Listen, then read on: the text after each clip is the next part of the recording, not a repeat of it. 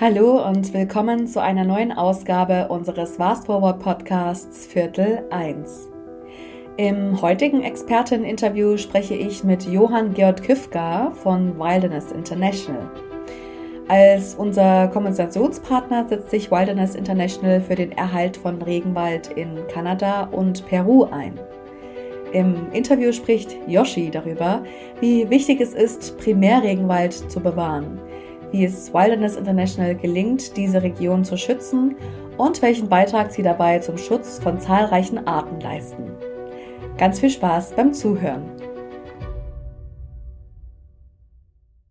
Ich freue mich, dass du heute hier bist zu unserem äh, Expertin-Interview. Und ja, lass mich doch auch ganz kurz dich vielleicht vorstellen, äh, damit alle so einen kleinen Einblick bekommen, äh, wer du bist und warum ich dich zum Expertin-Interview eingeladen habe.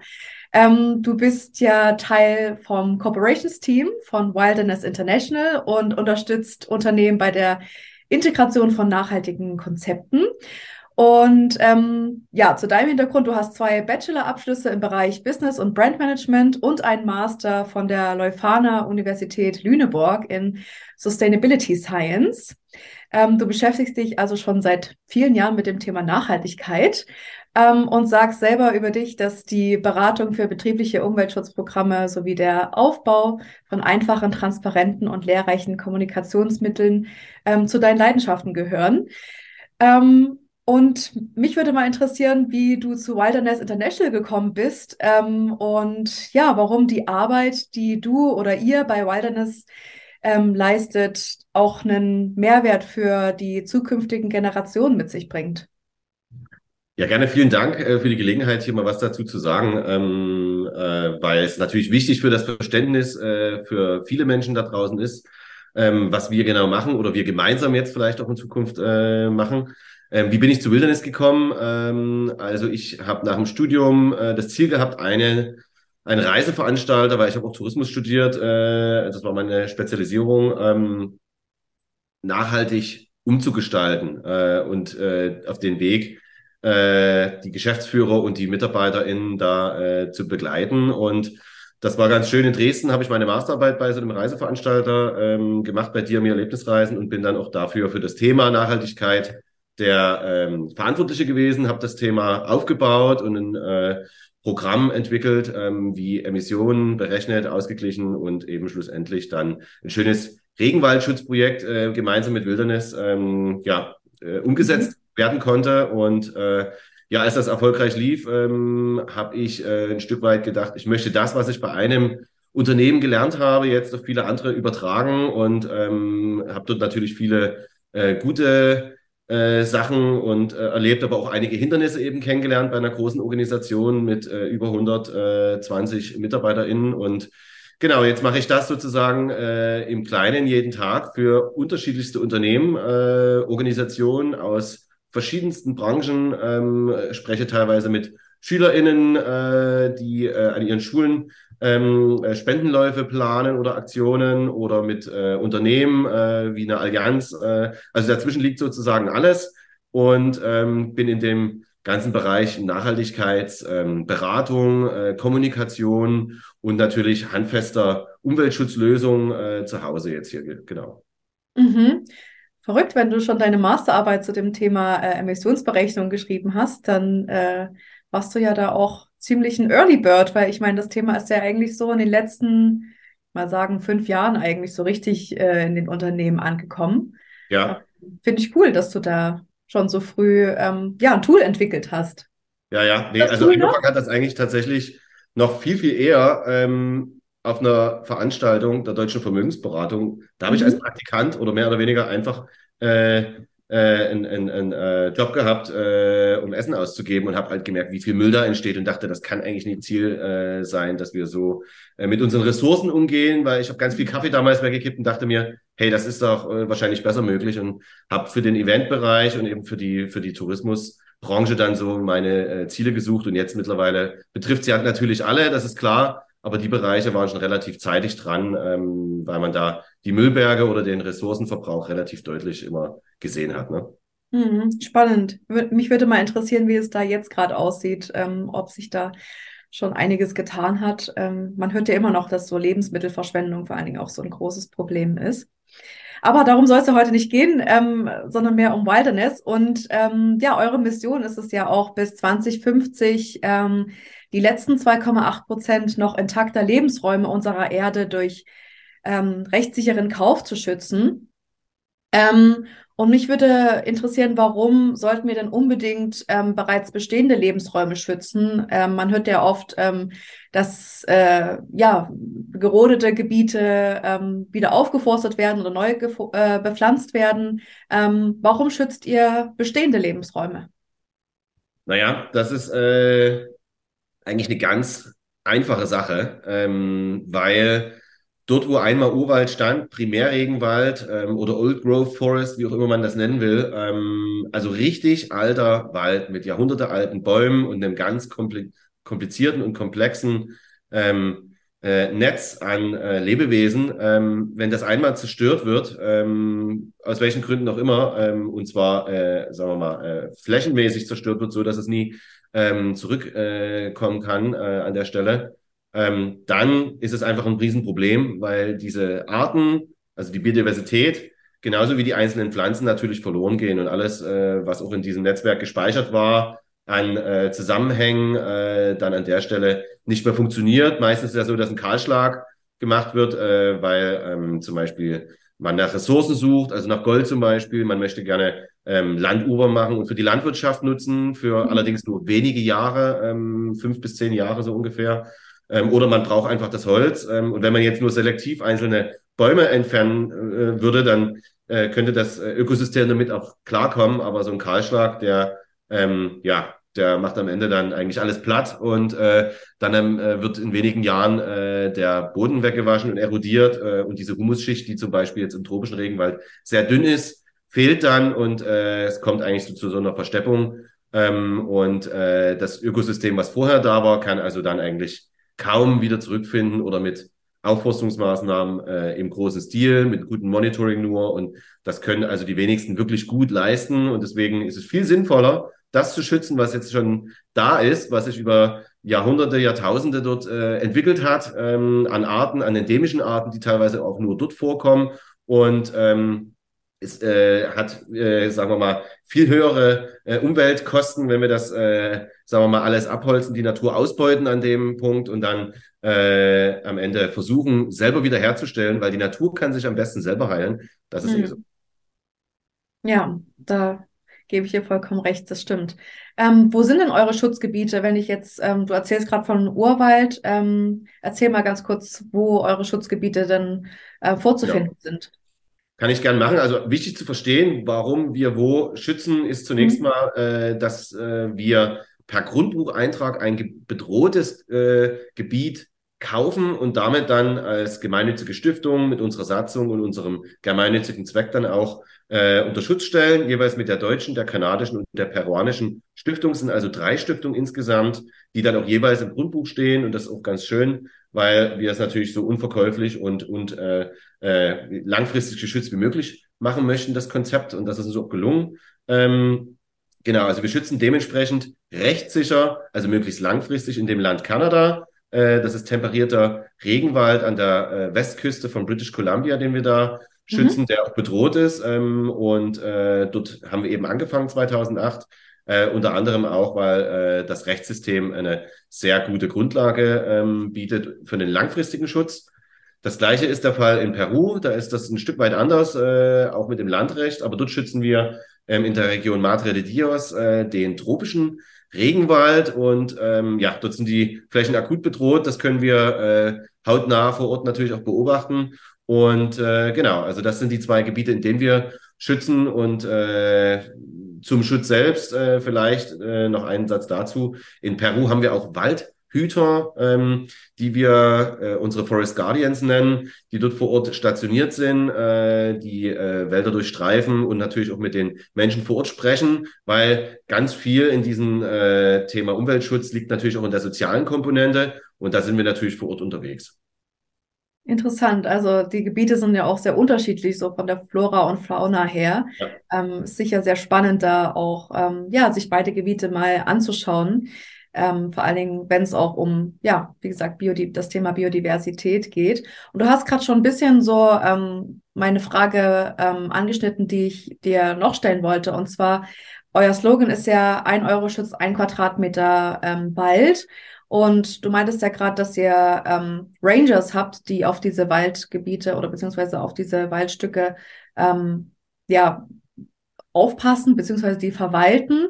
Ähm, aber wie garantiert man denn, dass äh, da keine ähm, Wilderer oder ähm, ja, dass, dass da niemand eindringt in diese Gebiete oder einfach illegal abholzt? Also das ist ja ein riesiges Gebiet. Ähm, wie, wie garantiert ihr das? Oder Genau, das, das wäre ja. eigentlich so die, die Frage, die ich mir gestellt habe, weil die Gebiete ja. eben so riesig sind. Wie genau äh, weiß man denn, dass, dass da niemand eindringt und mhm. Wald abholzt? Ja, das ist eine gute Frage. Ähm, also unser Versprechen ist ja, dass jeder Spender, jede Spenderin mit einem Euro einen Quadratmeter dauerhaft schützt. Und dieses Versprechen erfüllen wir, indem wir zum einen das Gebiet per Grundbucheintrag kaufen und natürlich eine Stiftung und einen Rechtskörper vor Ort in dem jeweiligen Land haben. Mhm. Zum anderen, äh, dass wir die äh, äh, Flächen bewachen. Du hast es vorhin gesagt, das sind, also wir nennen die die Ranger, wir nennen die äh, Forest Guardians, also die bewachen ja. tatsächlich den Wald in einer ganz friedlichen Art und Weise. Die bekommen von uns Ausrüstung, äh, Boote, Drohnen, äh, jegliches anderes Equipment, was sie brauchen und durchstreifen dann unsere Gebiete. Die Gebiete sind mit Schildern markiert. Mhm. Da steht auch, dass man die Gebiete äh, zwar betreten darf, aber nichts mit äh, hinausnehmen darf und auch natürlich keine Bäume fällen darf. Ähm, und man muss sich das ein bisschen praktisch äh, so vorstellen, dass wenn man jetzt vor so einem äh, Stück Urwald steht und von außen kommt, ähm, dass man da erstmal einen Weg hinein finden muss. Das heißt, äh, wenn man große Bäume fällen will, dann braucht man da eine Straße oder einen Weg. Und das gilt es eben für die äh, Wildnishüter, diese Wege zu finden. Bis jetzt ist noch nie äh, auf unserem Gebiet äh, eine Aktivität gewesen, die äh, das Ökosystem oder überhaupt einzelne Pflanzen äh, gefährdet hätte ähm, oder Tiere. Ähm, also das ist überhaupt noch nie der Fall gewesen. Da sind wir also sehr, sehr präventiv.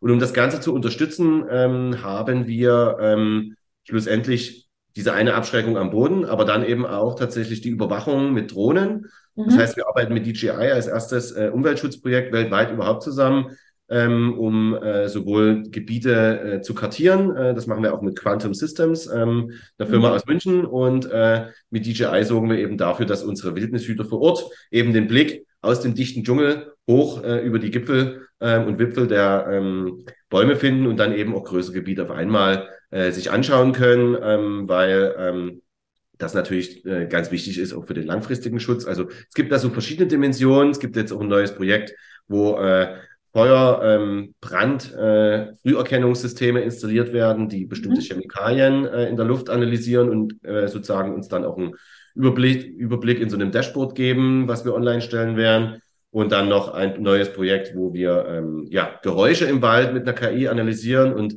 Soundsensoren äh, installieren und dann auch tatsächlich so eine richtige Biodiversitäts-Baseline haben können und äh, eigentlich noch viel mehr Informationen zum Wald geben können als ähm, jetzt alleine nur den äh, Nachweis per äh, Georeferenz und natürlich das Luftbild an sich, was jeder bei uns bekommt. Mhm. Und das sind so die Sphären, in denen wir uns bewegen. Ähm, aber schlussendlich muss man auch sagen, äh, dass in Kanada das Rechtssystem so stark ist, dass das noch nie vorgekommen ist. Und auch in Peru ähm, wir äh, mit einem Netzwerk aus Ökolodges und natürlich der lokalen Bevölkerung zusammenarbeiten und für Aufklärung und Prävention an der Stelle sorgen, dass nicht bloß Schilder stehen, sondern eben auch im Gespräch und mit den Communities selbst da äh, voll aktiv sind, so dass das eben äh, auch verhindert wird und ähm, die Leute wissen, wenn wir vor Ort sind, äh, dann lohnt sich gar nicht, so eine große äh, Aktion äh, an, zu starten, äh, um Bäume zu fällen, weil das ist schweißtreibende Arbeit mitten im Regenwald. Ähm, und äh, wenn man daraus dann keinen Lohn zieht, dann lohnt sich das Ganze auch schon gar nicht. Und das ist sozusagen schon die erste Wirkungsebene, die wir haben, nämlich unsere Präsenz vor Ort, ähm, die eigentlich eher in Richtung Zusammenarbeit geht und äh, die Leute äh, dazu bringen soll, mit uns gemeinsam äh, die Natur zu schützen.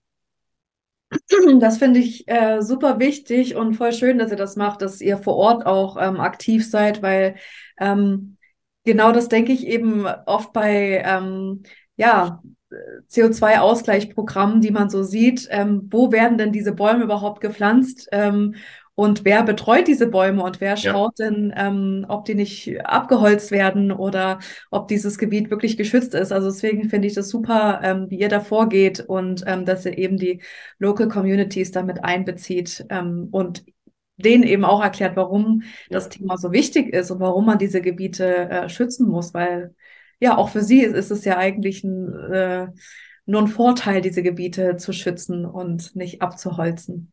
Ja, also wir haben in dem Zug auch noch zwei Projekte, die man vielleicht nennen sollte. Zum mhm. einen äh, arbeiten wir im sogenannten Secret Forest, den wir also komplett geschützt haben. Das ist einer unserer, äh, ja, eines unserer Gebiete im Moment, die man schützen kann. Ja, in dem Zuge haben wir auch noch zwei Projekte, die man da äh, in dem Zuge nennen kann. Das eine ist äh, eine Forschungsstation, die wir äh, gemeinsam mit Fauna Forever, eine Organisation betreiben, die schon sehr lange vor Ort forscht und äh, vielen Menschen aus der Welt Forschungsarbeiten zur Verfügung stellt. Ähm, mit denen arbeiten wir gemeinsam und daneben bauen wir äh, eigentlich unsere äh, Waldhüterstation im Moment. Ähm, also arbeiten sehr eng zusammen äh, und die Leute sind eben jeden Tag vor Ort unterwegs, äh, haben Kamerafallen, bekommen die von uns äh, und äh, auf diesen ganzen Trails, die im Wald angelegt sind, ist also eigentlich auch ständig jemand unterwegs und äh, nicht bloß unser Waldhüter. Ähm, das sind die einen äh, die eine Partei, mit der wir sehr stark zusammenarbeiten, dann natürlich die Ökolodges vor Ort, die ein Interesse haben, die äh, Gebiete auch weiterhin äh, für Touristen zugänglich zu machen, also zu erhalten. Und äh, an dritter Stelle vielleicht die ähm, äh, Organisation Camino Verde, also der grüne Weg, wo man versucht eben äh, ja Öko- oder Agrolandwirtschaft äh, in der Bevölkerung äh, auch äh, modern oder, oder, oder sagen wir mal überhaupt zugänglich zu machen. Das sind so Organisationen, die schon vor Ort da, äh, da sind, mit denen wir natürlich sofort zusammenarbeiten äh, wollen, weil die ein ähnliches Interesse an dem Erhalt der Natur oder dem Umgang mit der Natur haben, so wie wir es uns vorstellen. Und ja, das ist natürlich äh, großartig, äh, wenn das Netzwerk an der Stelle wächst. Ja, das glaube ich. Ähm, und weil wir jetzt eben, eben gerade über ähm, ja, Partnerschaften und so sprechen ähm, und wie man ja die Flora und Fauna oder generell die Natur erhalten kann, ähm, kommt ja auch oft das Thema Biodiversität auf. Und ich habe mal den ja sehr klugen Satz, wie ich finde, gehört: Nachhaltigkeit bestimmt, wie wir in Zukunft leben und Biodiversität, ob wir leben. Und ich finde, dass der Satz auch sehr deutlich macht, dass Artenvielfalt sehr ja bedeutsam für uns alle sein sollte.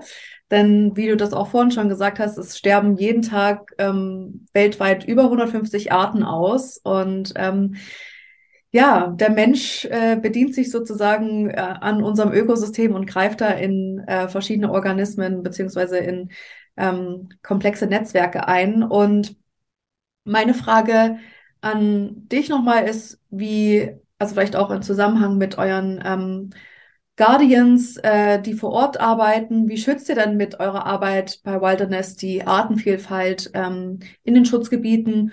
Und was kann deiner Meinung nach denn jeder Einzelne von uns tun? Ähm, genau, für mehr, ja.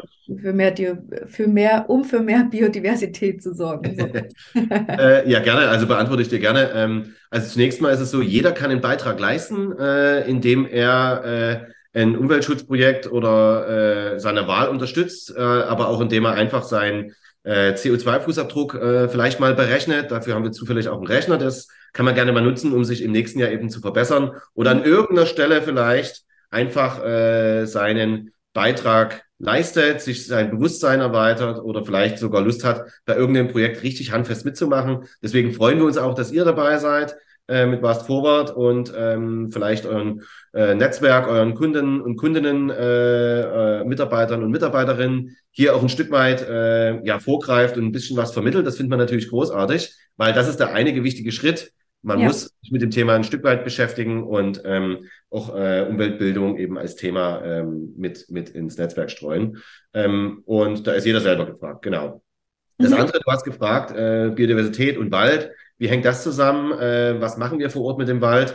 Also wir lassen den Wald zunächst mal komplett in Ruhe. Wir machen mit dem Wald gar nichts, weil der Wald sich am besten selber heilen kann. Der soll ja resilient für die Zukunft sein, für die Herausforderungen, die wir ihm schon jetzt mitgegeben haben, äh, mit dem menschengemachten Klimawandel umzugehen und gleichzeitig eben auch äh, die Biodiversität zu bewahren, eigentlich als Schatz ähm, der über die letzten tausend Jahre gewachsen ist an der Stelle und der natürlich ganz viel Wissen auch birgt. Also ein großes Netzwerk äh, und an Abhängigkeiten, was natürlich zerstört wird, wenn einzelne äh, Pflanzen oder Tiere da verschwinden und ähm, dann immer brüchiger wird an der Stelle.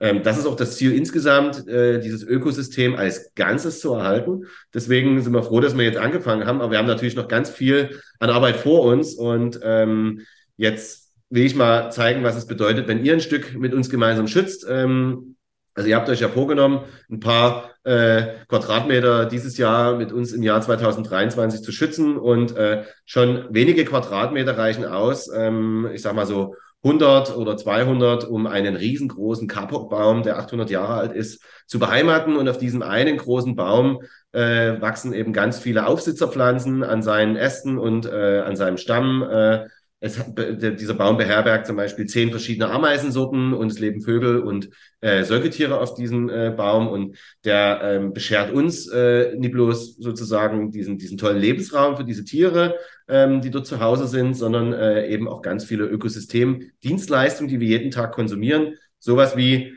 äh, frisches Wasser äh, oder sauberes Wasser, also Luft Filterung und Reinigung, äh, das sind alles Sachen, die dieser Wald im Fernamazonas übernimmt, die wir aber hier in Europa oder in Deutschland jeden Tag konsumieren. Und deswegen hängt das Ganze am Ende wirklich zusammen und äh, es lohnt sich als Firma da äh, einen Beitrag zu leisten, ähm, gerade weil, so wie ich das gerade beschrieben habe, ihr natürlich das Ganze auch wunderbar kommunizieren könnt ähm, und das eine schöne Geschichte ist, die ist grundweg positiv und die leistet äh, eigentlich nur einen guten Beitrag äh, zu dem, was wir vielleicht als Menschheit ähm, jetzt vor uns haben. Und deswegen freue ich mich sehr, dass ihr mitmacht.